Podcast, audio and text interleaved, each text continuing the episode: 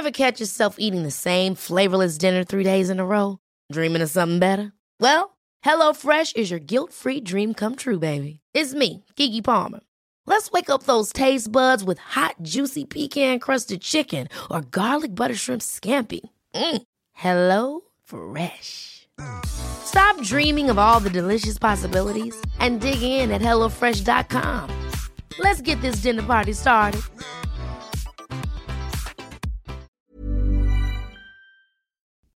This is a journey into sound. Fellas, I'm ready to get up and do my thing. Oh, yeah. Let's get it on.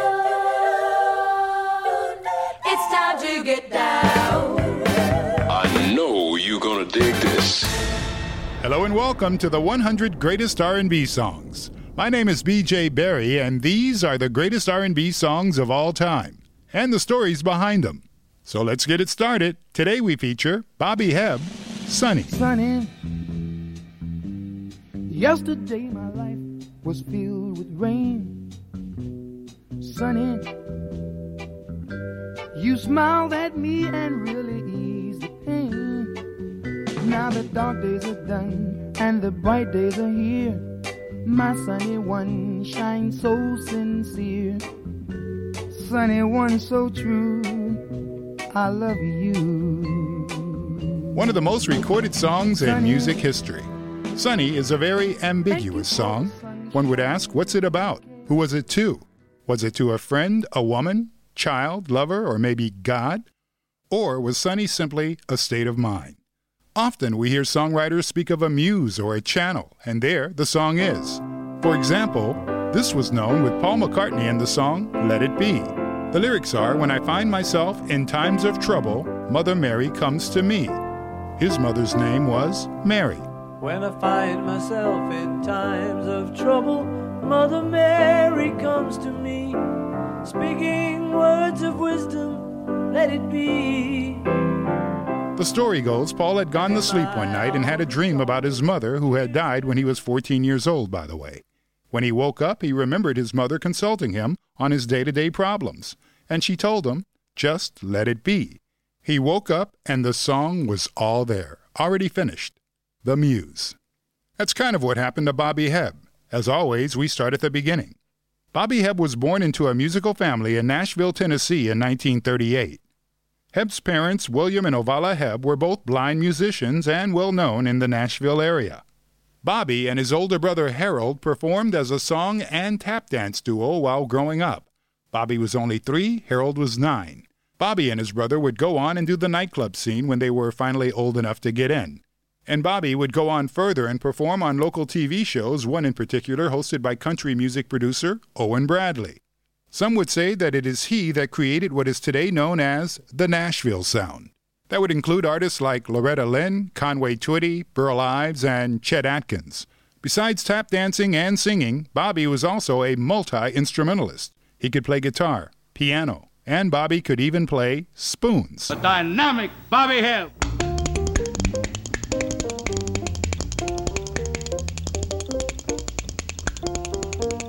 Wait, wait, wait, wait, wait a minute, Skip. Hold it. My spoons aren't in tune. Give me an F, please.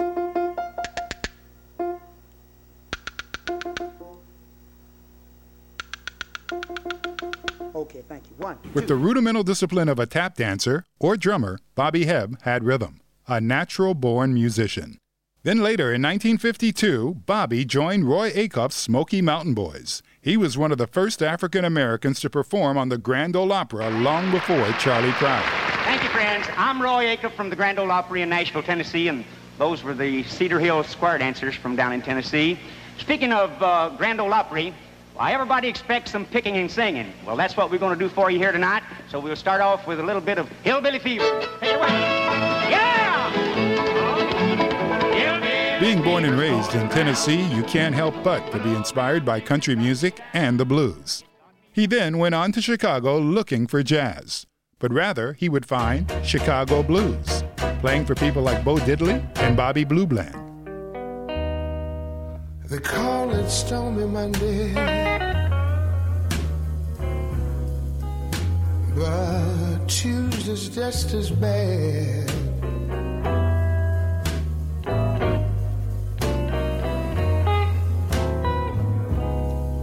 They call it Stormy Monday. But Tuesday's just as bad. In 1955, Bobby joined the Navy and was stationed on the USS Pine Island Pirates and played trumpet. He said it was there that he learned to play West Coast jazz. And after that, he found his way to New York City. The list of people with whom he would cross paths was simply amazing. Pat Boone, who was a childhood friend from Nashville, by the way. Also Dr. John, drummer Bernard Purdie, Jimmy Castor of the Jimmy Castor Bunch, and Sylvia Vanderpool of the duo Mickey and Sylvia. In fact, she gave Bobby his very first gig when he moved to New York. That duet, Mickey and Sylvia, would later turn into Bobby and Sylvia. And later, Sylvia would go on to have a few hits of her very own.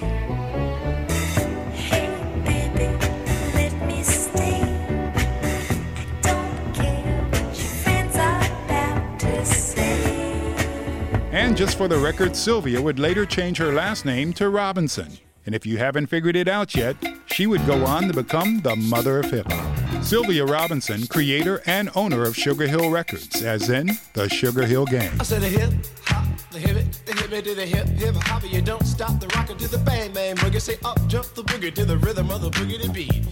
Now what you hear is not a test. I'm rapping to the beat, and me, the groove, and my friends are gonna try to move your feet. Now back to 1963. Bobby was hit by a double tragedy. John F. Kennedy was assassinated on November 22, 1963, and his brother Harold was stabbed to death in front of a nightclub one day later on November 23rd. Bobby was devastated by both events and sought comfort in songwriting. So he wrote this song, and it should be mentioned, by the way, that he was not the first to record his very own song. Japanese singer Mieko Hirota heard it and insisted on recording the song in 1965. Sunny, yesterday my heart was filled with rain.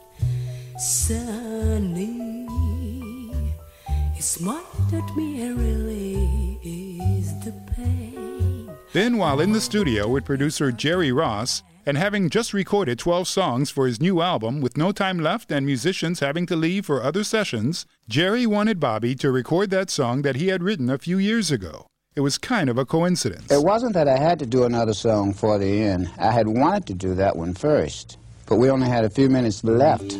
But, uh, I don't know, maybe two takes was about all we had time for around this. And we did come up with something on this one. Bobby had a world class crew of New York studio musicians, and the background singers on that track, just for the record, were very young Nick Ashford and Valerie Simpson.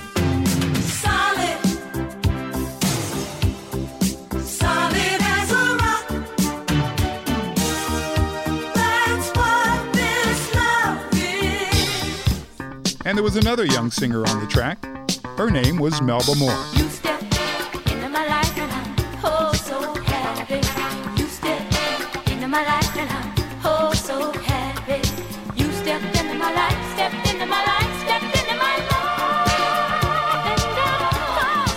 We mentioned at the very beginning that Sunny was one of the most recorded songs in music history. And that song was also very ambiguous. It's been interpreted by pop artists, soul artists, rock and roll artists, classical musicians and orchestras, and as well, jazz musicians. Sunny, yesterday my life was filled with pain.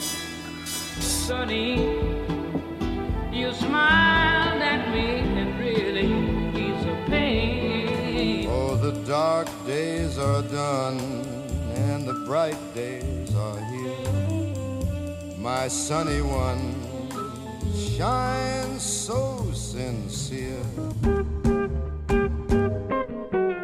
Sunny, thank you for that sunshine bouquet. Sunny, thank you for the love you brought my way.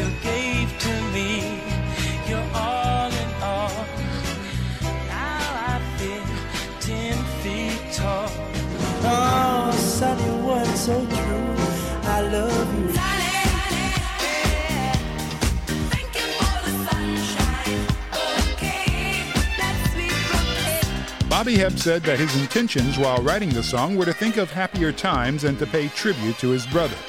basically looking for a brighter day because times were at a low. And the song just simply came down. The lyric and the melody came to me at the same time. The, the lyric spoke for itself, within it produced a melody.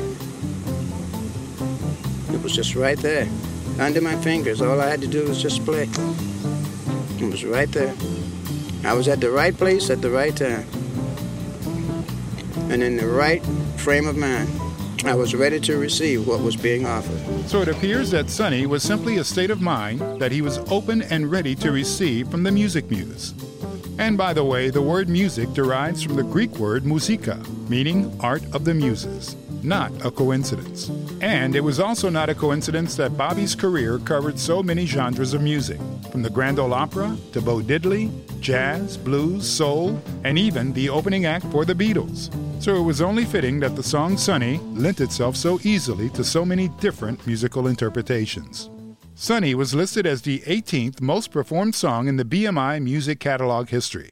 However, Bobby Hebb had written hundreds of songs, and one more just happened to make it all the way to the top of the charts. You know, there was a time when if someone told you to do something, you did it. I don't want no gold watch for working 50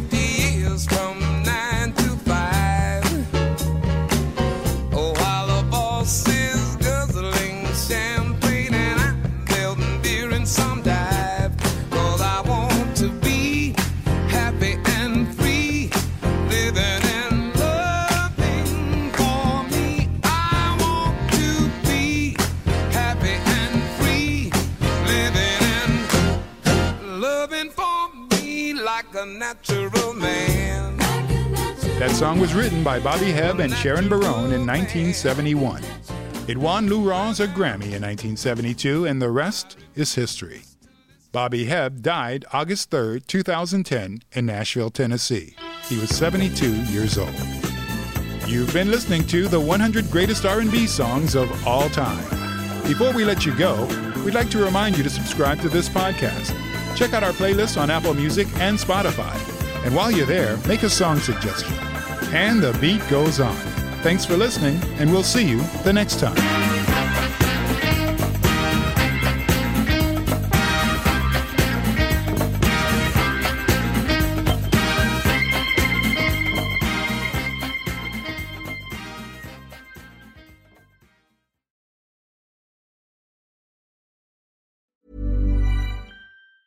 Planning for your next trip? Elevate your travel style with Quince. Quince has all the jet setting essentials you'll want for your next getaway, like European linen, premium luggage options, buttery soft Italian leather bags, and so much more. And it's all priced at 50 to 80% less than similar brands. Plus, Quince only works with factories that use safe and ethical manufacturing practices. Pack your bags with high-quality essentials you'll be wearing for vacations to come with Quince. Go to quince.com slash trip for free shipping and 365-day returns.